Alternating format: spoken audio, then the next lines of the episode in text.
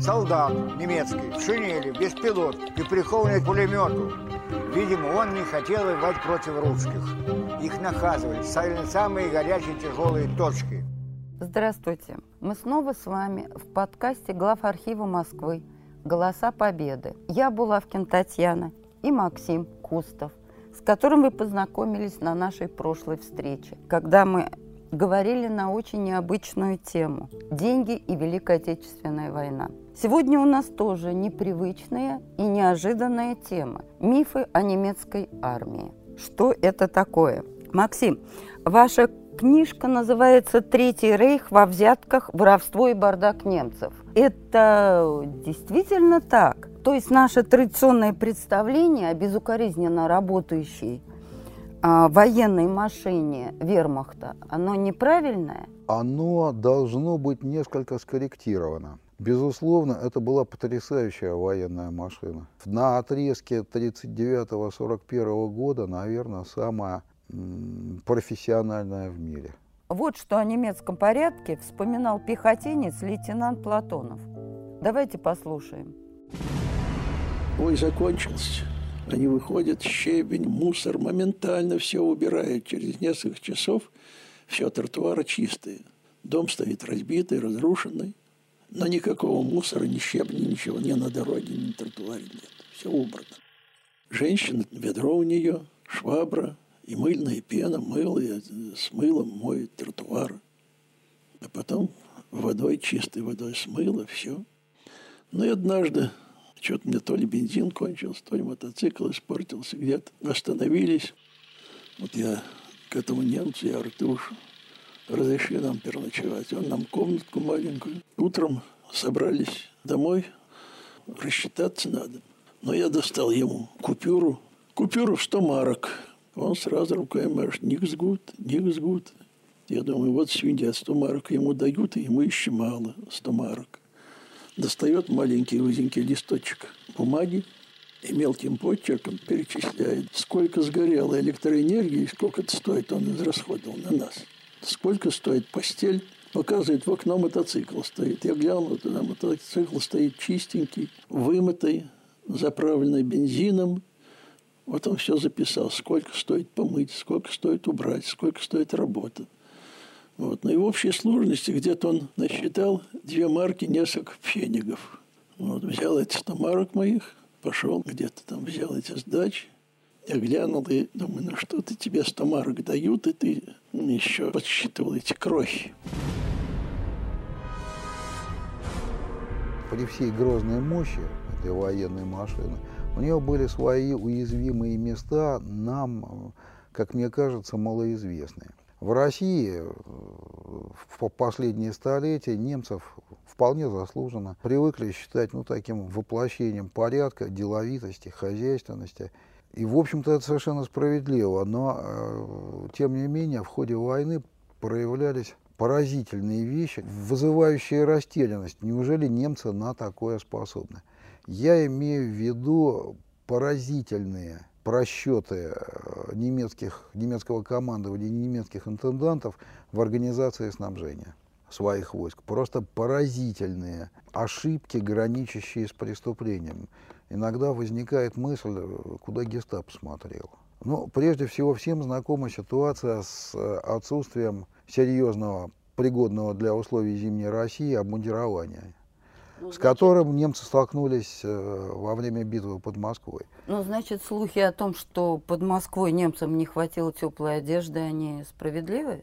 Они, безусловно, справедливы, конечно. Э, это не было решающим фактором, но свою лепту, конечно, безусловно, внесло. Но это объяснялось э, тем, что немцы рассчитывали на Блицкрик, что рассчитывали они не успеть. рассчитывали на русскую зиму. Видимо, рассчитывали успеть, хотя как они это собирались сделать, начав 22 июня, когда уже изрядный кусок лета уже прошел, ну это отдельная тема. Но, казалось бы, после такого страшного урока зимы 41 года, 41-42 года, ко второй-то зиме можно было приготовиться.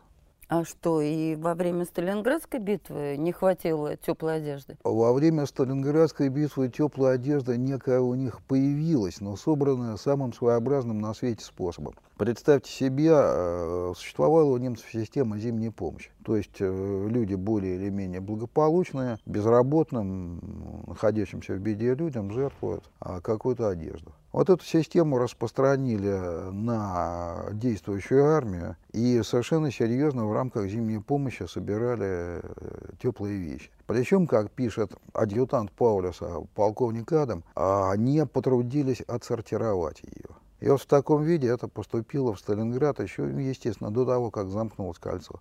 Кольцо смыкается, а, все это используется, а прислали бог знает что. И тут возникает вот такая ситуация. Представим себе, наши бойцы берут в плен немца, у которого элементы женской одежды. Допустим, муфта вполне пригодится. Какой вывод сделают героические воины? Ага, с нашей женщиной содрал, сейчас ответишь. И в некоторых случаях немец мог пострадать совершенно безвинно, потому что он ее получил присланную из Германии. Просто это не потрудились даже отсортировать. А, да, насчет обмундирования немцев, обмотанных платками, и как они жалко выглядели. У нас есть запись танкиста Чебаняна. Давайте послушаем. Немцев, когда наши э, брали уже немцев, там же многих пленили уже в этом Юхно, очень много пленных взяли. Они, на них смотреть страшно было. Они обмотаны платками женскими, шалями, одеялы завязывали. Что попадало им в руки от наших населений, они брали и закутывались. На них было страшно смотреть. Я видел вот эти корзинки немецкие, которые вам здесь кино показывает иногда. Я своими глазами видел, как Гитлер им присылал место валенок корзинки эти э, сплетенные из соломи э, в деревнях раньше когда-то они, э, крестьяне, когда бедные, они носили. Вот в таких корзинках мы немцев, когда убивали с укуском плацдарме, в этих корзинках я их видел. Вот вы сейчас можете не верить об этом, но мы смеялись над немцами, как он, мы говорили, вот Фриц, э, Адольф Гитлер, как своих вояк зимой обеспечивает. Сейчас мы прослушали танкиста Чабаняна, а у нас есть еще одна запись мотоциклиста-разведчика Волкова о барахолке в танке. Ночью лесная дорога, лесная дорога, так с поворотом. А в машине полковник Гаркуша, командир бригады, это особой бригады, так, там еще комиссар был и охрана, два солдата с автоматами. И мы, два мотоциклиста, я и еще один, так, МК, М1 машина была, там начальство сидел, а мы с Богом. Ехали, доехали до развилки, поворот, так, стоит пулемет, направленный на дорогу. Пулемет стоит. И солдат немецкий у пулемета. Ну, все в расцепную. Залегли мы, по куветам залегли. Думали, стрелять он будет, а он не стреляет. А мой автоматчик мой, украинец, говорит, да он замерзший? Солдат немецкий, в шинели, без пилотки, у них плохо одеты были и прикованы руками, цепями к пулемету. Видимо, он не хотел воевать против русских. Их наказывали, ставили на самые горячие тяжелые точки. Мой автоматчик подбежал туда ногой, раз, пулемет забрали, его в кувес бросили, поехали дальше. Вот и все.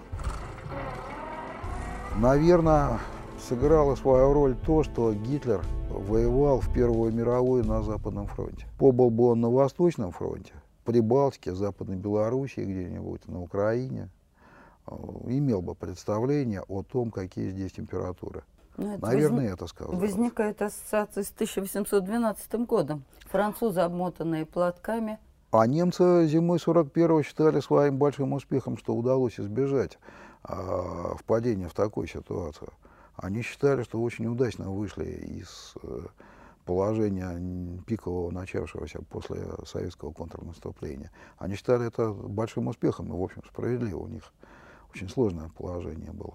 Вот в продолжение этой темы хотелось бы подчеркнуть, что немецкие интенданты иногда делали вещи, которые ну, просто очень трудно объяснить. Ну, представьте себе вот эту первую зиму, когда необходимо все. Там проблем было не только с теплой одеждой. Возникали проблемы даже с боеприпасами, причем самыми необходимыми, с горючим, с чем угодно. И вот на таком фоне прибывает эшелон, в котором какие-то глыбы красного льда, которые когда-то были красным вином, которое кто-то додумался послать на фронт. Естественно, все это лопнуло, да и, в общем-то, прислали бы шнапсу или коньяку, еще как-то понятно, зимой греться. Но вот красное вино э, зимой 41-42 года присылать. Ну, ну, кто это были? Вредители? Может быть, трудно объяснить. Еще больше усугубилась ситуация во время Сталинградской битвы, точнее ее стадии, когда 6 армия уже находится в окружении. Снабжается по воздуху. Сбивают наши зенитчики и летчики все чаще и чаще. Немецкие самолеты, каждый килограмм веса, который можно доставить, но он цена жизни солдатских. А что, действительно существовал приказ Гитлера о том, что нельзя выходить из окружения, надо оставаться и не делать попыток прорыва. Потому что в связи с этим вспоминается э, как раз Герин, который говорил о том, что воздушный коридор позволит снабжать немецкую армию боеприпасами в должной степени. Совершенно верно. А первоначально, показавшись в такой ситуации, командование 6-й армии э, рассчитывало на прорыв, готовили операцию прорыва изнутри, составлением Сталинграда. Но это было реально прорвать Сталинградское кольцо? В общем, да. В общем, шансы, скажем так, были. То есть, если бы если не, бы не было все, приказа Гитлера... Если бы не было приказа Гитлера э, в последний момент, какие-то шансы участия окруженной армии пробиться были. Может быть, далеко не все, с тяжелейшими потерями, составлением значительной части материальной части. В любом случае, это был бы большой успех. Но приказ такой не последовал. Действительно, Геринг убедил, что сумеет э, снабжать по воздуху.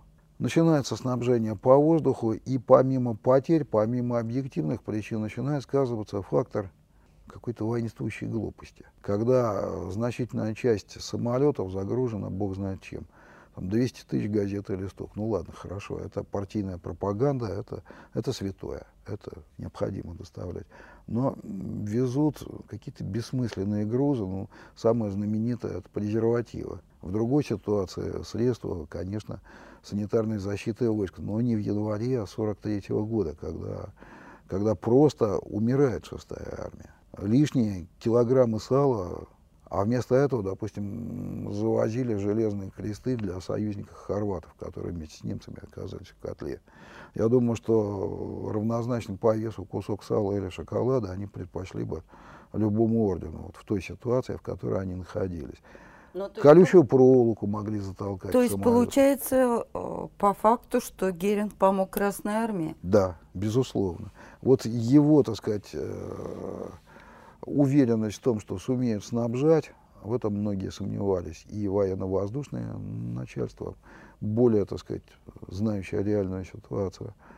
Но, тем не менее, он упорно уверял Гитлера в том, что сумеет это сделать. А сделать это, конечно, не удалось. Пытался навести порядок во всем этом заместитель Геринга, Мильх, толковый очень управленец. Вот. Но он уже поздно прибыл, на Восточный фронт, вот он просто с ужасом констатировал, ну, как вот совершенно поразительную нераспорядительность. Все время у меня ощущение, неужели немцы на такое способны? Максим, вот вы рассказали о чудовищных поставках в окруженную сталинградскую группировку и о том, как э, немцы голодали, практически готовы были есть мышей. У нас есть запись немецкого военнопленного о голоде окруженных под Сталинградом немцев.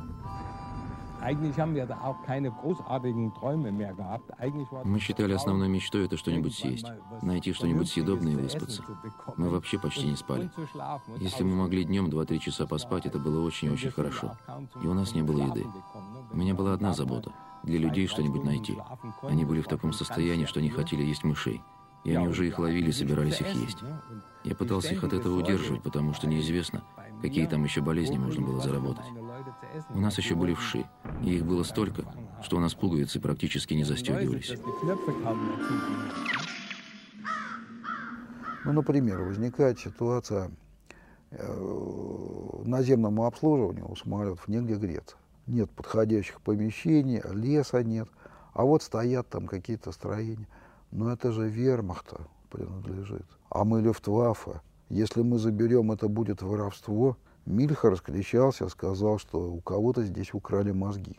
Ну, такой, видимо, немецкий юмор. Но, тем не менее, вот понять это очень сложно. Как э, немецкие интенданты вот, оказывались способны на такую какую-то поразительную нераспорядительность. Причем ведь не только в Сталинграде подобная ситуация возникает. Допустим, в мемуарах э, немецкого солдата, участвовавшего в осаде Севастополя, написано, как в первую зиму из-за отсутствия всего необходимого им разработали инструкцию. Сделай в носках дырочки, получатся перчатки. Я думала, что это миф, что Нет, существует нет, такая нет, инструкция. нет, существует. Носковой Ну, он ссылался. Во всяком случае, ссылка в мемуарах есть. Вот, скажем так. Мемуарная ссылка на это есть. Сделали в носках дырочки. Ну, замечательно, носков-то у них тоже не было. И решить вопрос путем скупки населения или конфискации, То есть носки надеть на руки, э, да, это дырки. дырочки и получатся перчатки какие-то. Ну, тоже Но в связи с этим я почему-то хочу спросить, а вот э, разговоры о русских штанах, Это момент, ну это Сталинградский, когда был подписан приказ, э, в Сталинграде, конечно, там еще в жутком состоянии одежда находилась к концу а, котла, и незадолго до капитуляции в приказе прошла такая фраза «не возражаю против ношения русских штанов», ну, имеется в виду трофейные, что можно, так сказать, нарушить форму. Но ситуация была такая, что, в общем-то, не лето 41-го, когда можно было легко и быстро за, за счет пленных таким образом пополнить. ну, если Тут уже скорее. фотографии плененных немцев под Сталинградом, то они действительно обмотаны платками, руки в муфтах. Зимняя, На ногах зачастую вообще не пойми, что. совсем не обязательно, вот я повторюсь, совсем не обязательно это награбленное. Это могла быть вот эта самая зимняя помощь. Вот. А что касается их попыток изготовить эрзац-валенки, вот это безобразие, которое они надевали на ноги, ну, оно могло вызвать только у красноармейцев только уверенность в грядущей победе. Потому что, конечно, это э, не решить в первую, ну ладно, в первую зиму, но во вторую зиму не решить проблему Но и это вынуждать солдат од- одевать это безобразие. немецкой армии вообще сапогами, причем размер в размер, учитывая наши зимы, это просто в голове не укладывается. Разумеется, это глупость. И финны не раз указывали на то, насколько, ну, естественно, лучше всех знающие проблемы зимней формы и умеющие воевать зимой, не раз указывали союзникам, что у вас за форма. Но, тем не менее, вот и вторую зиму встретили вот подобным образом. Видимо, трудно понять, может быть, опять рассчитывали успеть летом и осенью. Но, тем не менее, ну, представить себе вот немецких интендантов, как они дошли до жизни такой, понять очень сложно. По идее, должно быть гестапо все это выяснять. А, Надо сказать, что наше представление у немцев во всем порядок, мне бы хотелось корректировать. Безусловно, потрясающая армия, потрясающие тактические, стратегические наработки. Но при этом что-то невероятное в области снабжения. Ну, то есть не только были просчеты На все- снабжения теплой одежды, но и снабжение боеприпасами, Мог- Да, да, это, это отдельная гигантская тема, это, так сказать. Да, не- неудачные решения тут тоже имели место. Могло происходить, вот, допустим, та- та- такая ситуация. А, Использовались, старались обычно в тылу транспортные средства, которые вместо горючего, у них деревянные чурки там прогорать должны были. Ну, а, естественно, заставить двигаться такое транспортное средство нужно было предварительно очень длительная возня, пока там все это прогорит первое и так далее. А Вот. И вот представьте противотанковое подразделение, которому вместо а, обычных транспортных средств вот такие предлагаются. А противотанковая артиллерия, у нее первая задача, в случае чего, первая, все выживание зависит от того, насколько скоро они сменят позицию. Чтобы как-то изменить ситуацию и выбить нормальный транспорт, офицер отправляется а, в командировку по штабам. А мудрый писарь ему советует. Гер, капитан, по-моему, там был. «А Вы шнапсу и сигарет захватите. Вот надо сказать, что если у нас а, со времен Николая Васильевича Гоголя мы привыкли к фразе, что брать взятки э, борзыми щенками, вот, то у немцев э, в армии обычно использовались э, такой благовидной форме шнапс и сигареты. Это ну, еще Ремарка описывал. Взятки... Ну как взятки? А Шнапсу и сигарету, под, под сигарет прихватить, вроде как бы и не деньги. Вот. Или, хотя, конечно, чем ближе к концу, тем более принимала характер уже совершенно другой. И для многих, я думаю, немецких офицеров и солдат э, новые нравы казались непривычными. Ну вот представьте себе котел небольшой на территории Германии, имеющий устойчивую воздушную связь с большой землей. Врач вспоминает.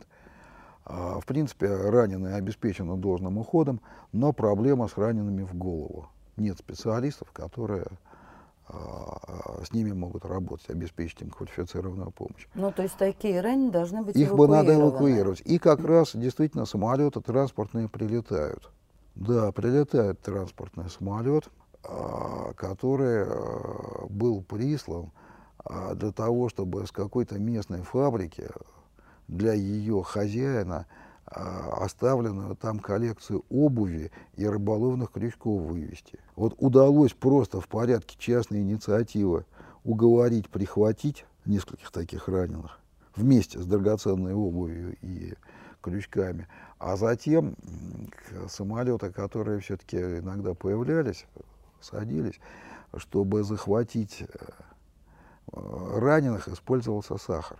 Ну, может быть, это единичный расторопный, случай. Тем не менее, показательно. Расторопный интендант в обстановке э, уже конца войны раздобыл большое количество сахара.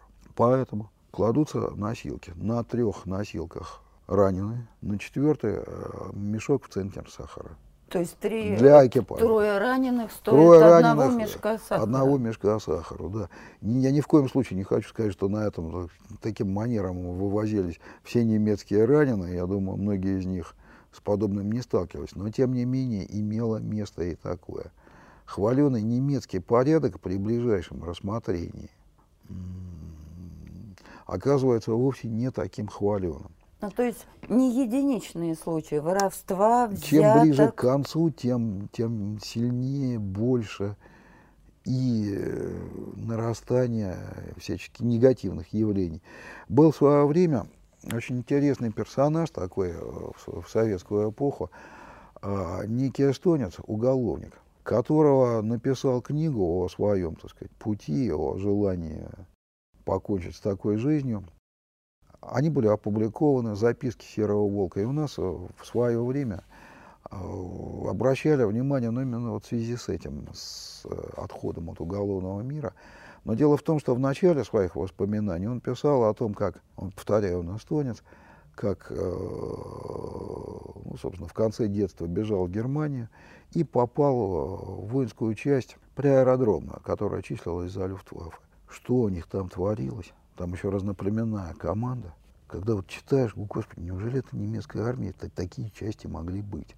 С диким воровством, с какими-то подлостями бесконечными, национальными конфликтами. Вот, что-то потрясающее. Но это же обслуживающий персонал. Да, это, это, армия. это, ну, тут термин, с терминологией, скажем так, да, вспомогательная часть, но тем не менее нарастали всевозможные негативные явления, и вот к вопросу о немецком порядке. Ну, любая война сопровождается всевозможными нехорошими инцидентами, связанными с употреблением горячительных напитков. Было, есть и будет. Но вот мне кажется, абсолютный рекорд э, по этой части а, побили, как ни странно, немцы. Значит, представьте себе такую ситуацию. Начало 40-го года. Так называемая странная война, то есть состояние войны с Англией и Францией есть. Польша уже разгромлена, ну, серьезных боев нет. И впереди маячит наступление во Франции, которое произойдет через несколько месяцев. Офицер военной разведки Абвера вез документы о будущем наступлении, должен был доставить в город Кёльн с какого-то другого населенного пункта. Встретил друга летчика, с которым давно не виделись. Ну, надо же поговорить. Ну, конечно. Они сели и, видимо, пришли к выводу, что хорошо сидим. И вдруг летчик сказал, «А, я тебя на самолете потом отвезу, давай еще посидим. И выиграем время на полете. А у него был физель Шторх, а, что-то вроде нашего кукурузничка. Вот. Полетели. Приземлились в Бельгии, э, были задержаны пограничниками вместе с документами. Разбирал дело лично Гитлер. А Отду- почему лично Гитлер? Ну, потому что это потрясающе. Вот, вот так завести секретные документы к потенциальному противнику. Это, это большое достижение. Это... Разбирал лично Гитлер, Геринг уклонился. а, и отдувался адмирал Канарис, возглавляющий Абвер. И он с большим трудом убедил, что не было измены, не было а, злого умысла. Вот просто классическое так получилось. Ну вот при всем, так сказать, у всех в разных армиях мира много чего можно рассказывать, но такого масштаба завоз секретных документов за несколько месяцев до наступления, это, ну, согласитесь, это сильно. Ну, то есть факты Не надо... пьянства вермахта, они были Были. массовые? Они оказывали влияние на боевые Имели, действия? скажем Или так, это все-таки единичные Скажем, случаи? скажем так, имели место. Конечно, это, так сказать, такого повального явления, вот, э, влияющего на ход боевых действий, я бы не сказал. Хотя, конечно, инциденты были. Вот э, княжна Васильчикова, русская белая эмигрантка, работавшая в Министерстве пропаганды, пишет, например, в дневнике про какую-то из своих подруг. У нее бедняжечки горе, ее муж офицер, находящийся еще в Германии. А в офицерском собрании принялся стрелять в портрет фюрера. Его, наверное, арестуют. Ах, бедняжечка. Первая мысль, представляешь себе пальбу пьяного по портрету фюрера. В общем, ну, тоже сильно. Ну, наверное, человек перепил. Надо сказать, что, да, наверное, шнапс с пивом мешал. Вот. Надо сказать, что в целом-то, конечно, порядок у них поддерживался и в этом отношении, но была такая интересная манера, иногда есть в мемуарах ссылки на это, сожаление интендантов о том, что придется, допустим, вот ту же выпивку бросать. Советские войска наступают, и возникает идея о раздать э, отступающим воинам. Вот. А употребление, так сказать, напитков на войне, оно э, всегда требует э, очень жесткого контроля командования, чтобы ограничились, как у нас говорили, ну, это тоже отдельная тема, наркомовскими 100 граммами. Потому что как только процесс примет стихийный характер, тут начинаются всевозможные негативные последствия, о которых я уже говорил. Максим, а я хотела вас спросить, это байки среди военных или действительно существовали мыши, антифашисты? И даже говорили, что это тайное оружие Сталина. Нет, это не байка. Подобная история действительно имела место. Значит, ситуация такая. До контрнаступления э, в Сталинграде, начавшегося 19 ноября 1942 года, ситуация выглядела таким образом.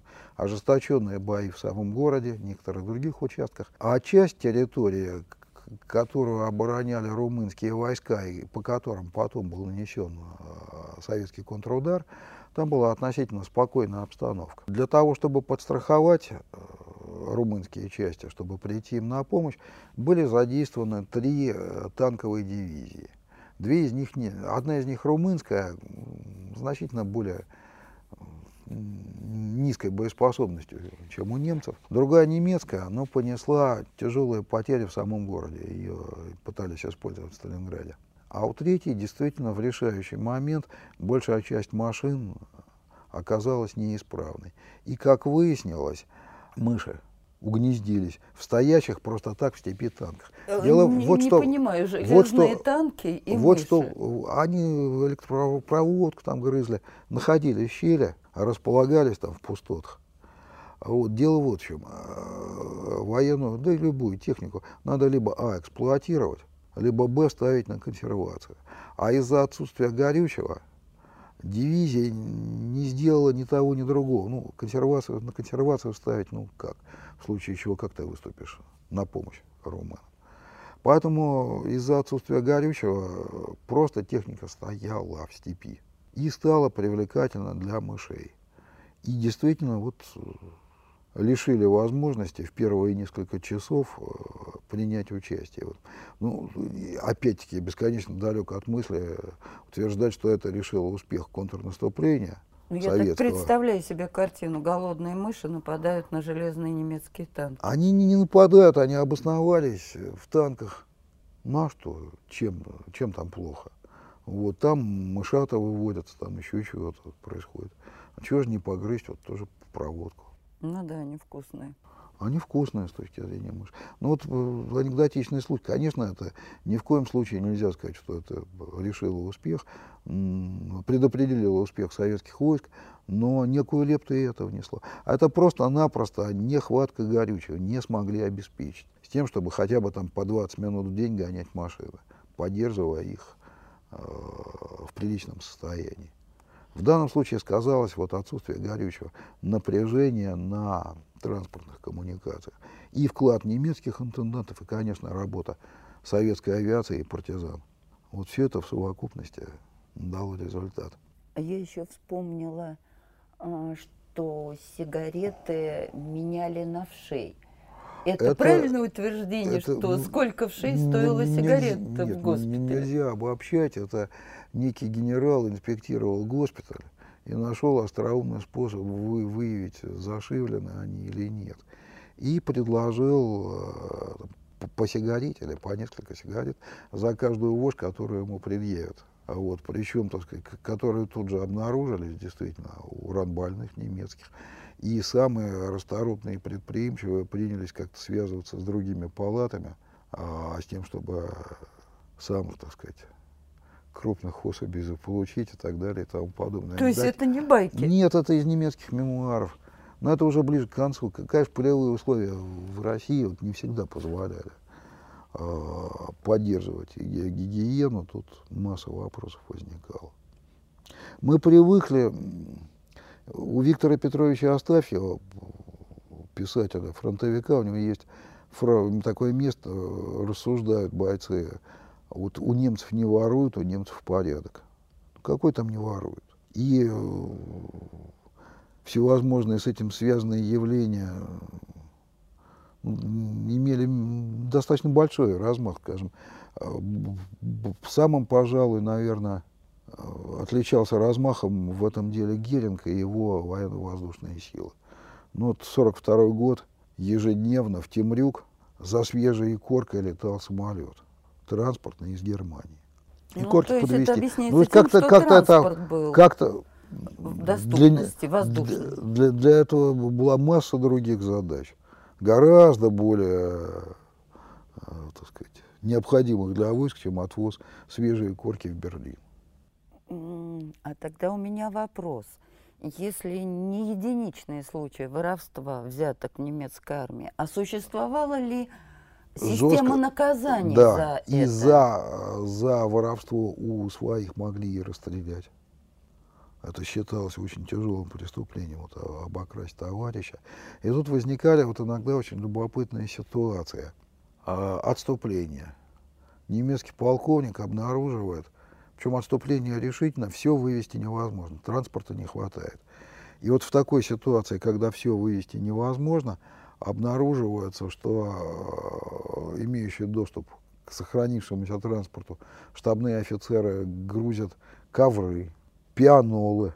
Вот, прочитав такое, узнал о существовании такого инструмента вот, к стыду своему.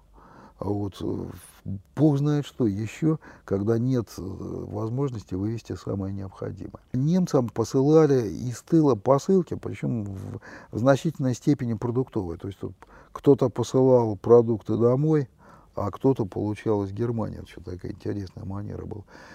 И вот э, почту придется оставить, вывозить нечем. И отходящие немецкие солдаты начинают к возмущению офицера грабить посылки. То есть свои э, собственные Да нет, посылки? ну как чьих-то там какие нашли. Не, вот, ну посылки для Не- немецких. Для немецких солдат, да. Повторяю, решено отступать. Но все равно же через час придут русские и с удовольствием это съедят и выпьют. Так чтобы э, офицер возмущался. Как же это можно грабить посылки? Ну вот в данном случае тут, тут, тут у них все шла ломка традиционных, действительно немецкого порядка. Она под воздействием войны, под воздействием общения с союзниками. Тут румынские союзники очень, так сказать, весомую лепту внесли. Мы говорили о их способности к бизнесу во время войны в Одессе в прошлой передаче. Вот. И очень серьезная такая трансформация немецкого порядка в армии происходила в годы войны.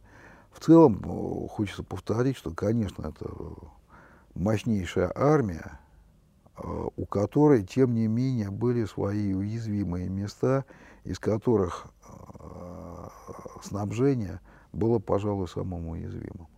Когда тяжелое положение, поражение, большие потери, а, существует а, информационная система, как мы бы теперь современным языком сказали, система ложных фейков, когда и армии, и мирному населению преподносится информация ровно наоборот. Это имело место в немецкой армии? Ну, не ровно наоборот, работа, работали тоньше. Не, То ну есть, вот э, поражение под Сталинградом, а на самом деле а, это оно, победа нет, нет, нет, немецкой нет, нет, армии. Нет, траур, объявили траур, до такого не доходили. Нет, а, пропаганда должна была быть правдоподобной. А как же быть э, падением Берлина, когда Берлин был окружен, а для немецкой армии преподносили слухи о том, что вот-вот наступление, и мы победим? А в это верил и Гитлер, пытался верить. То есть это не фейк, это искреннее ну, желание? Да, некое желание, значит, э, э, касательно Сталинграда был объявлен траур была признана гибель 6-й армии. То есть объявлять это победой, может быть, морально там что-нибудь, но всерьез о победе никто не говорил. И вот такого откровенного, вот такого уж совсем вранья на 100%. А цифры потерь преувеличивались, преуменьшались? Ну, начнем с того, что полностью они не оглашались. И реально свои потери никто никогда не показывал. Это не только к ним относится. Чем ближе к концу, тем больше в качестве последней надежды чудо-оружие предлагалось.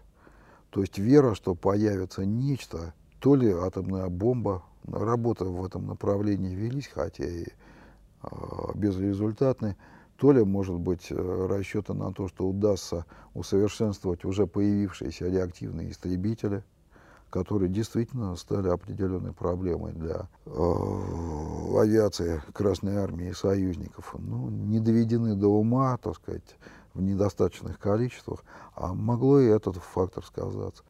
Существует вот такой чудовищный миф, но он существует, о том, что лучше было бы, меньше было бы жертв, и лучше было бы для мирного населения, если бы Москва сдалась а уже не говоря о том, что Ленинград должен был сдаться для того, чтобы жертвы населения были меньше.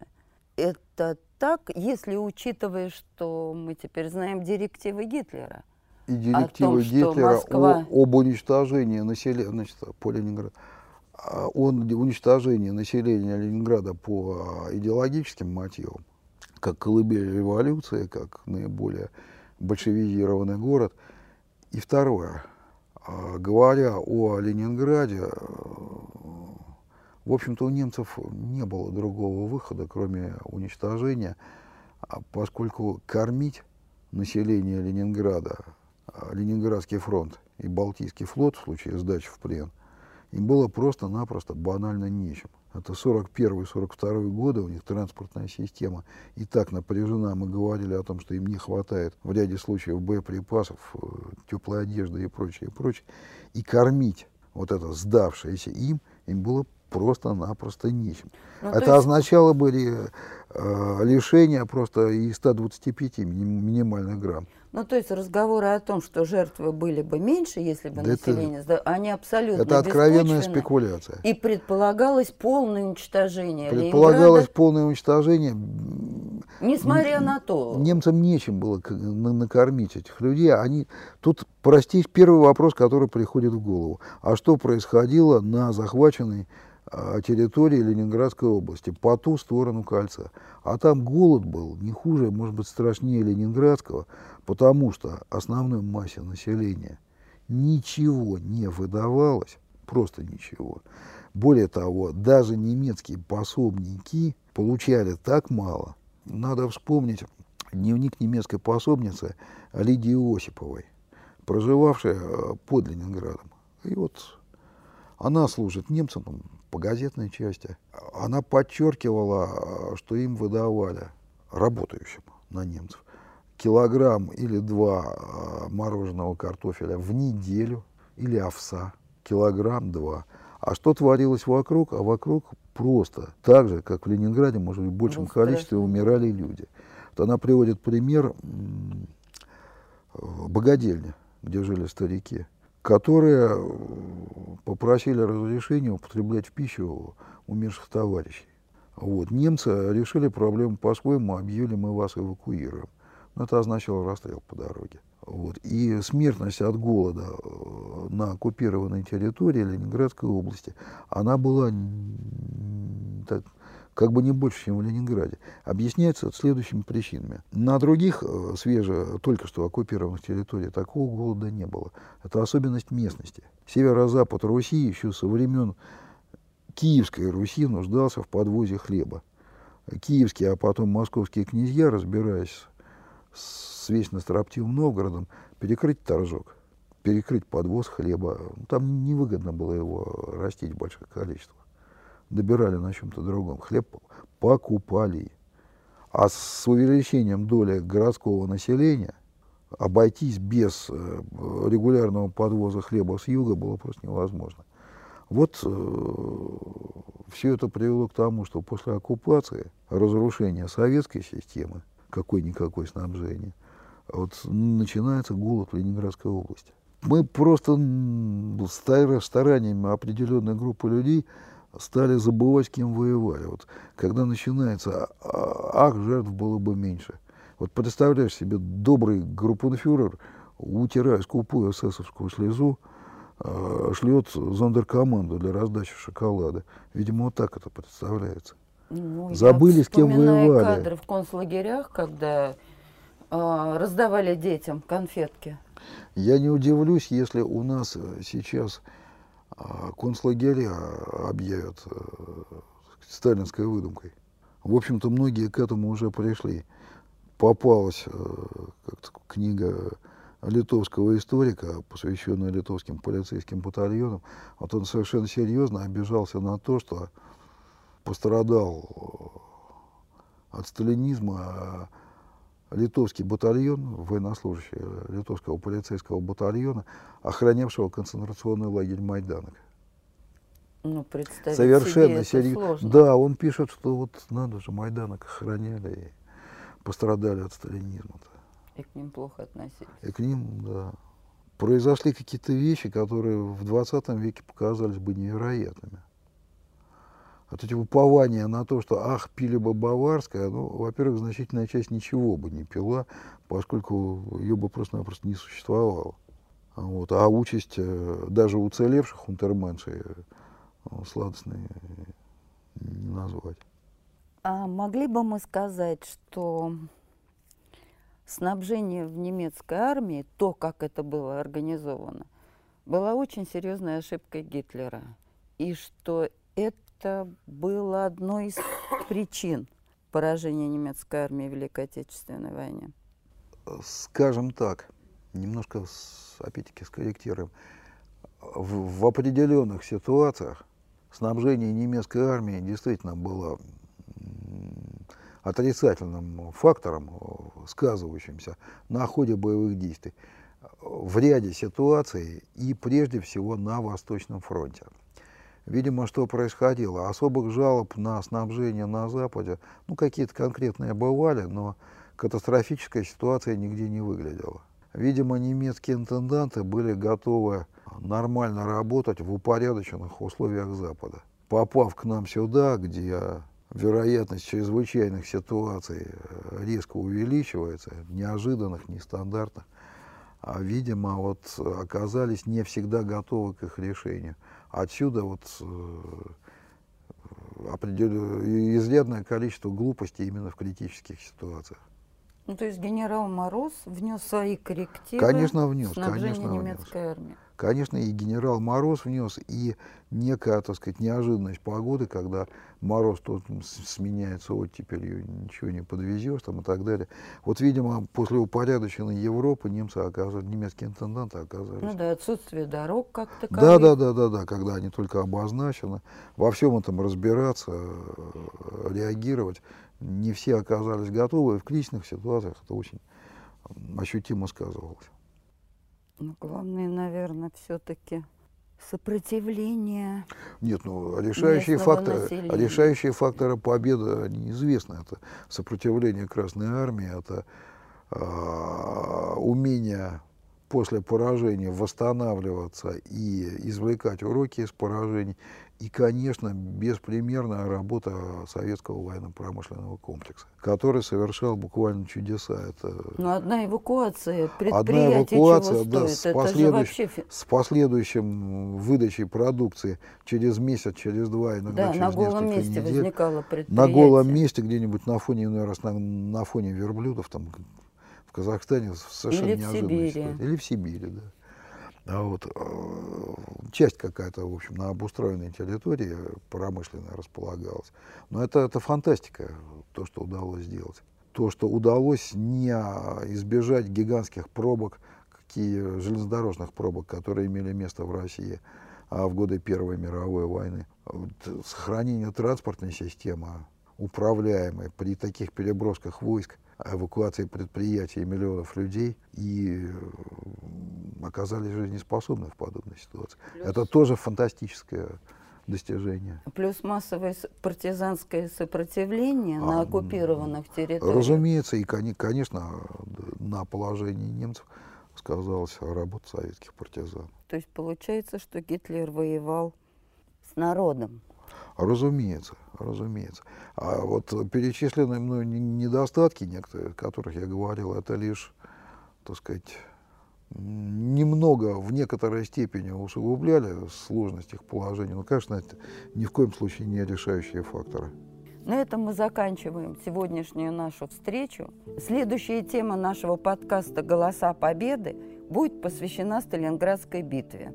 На этом мы заканчиваем. Мне хотелось бы поблагодарить Максима за очень увлекательное обсуждение этой необычной интересной темы.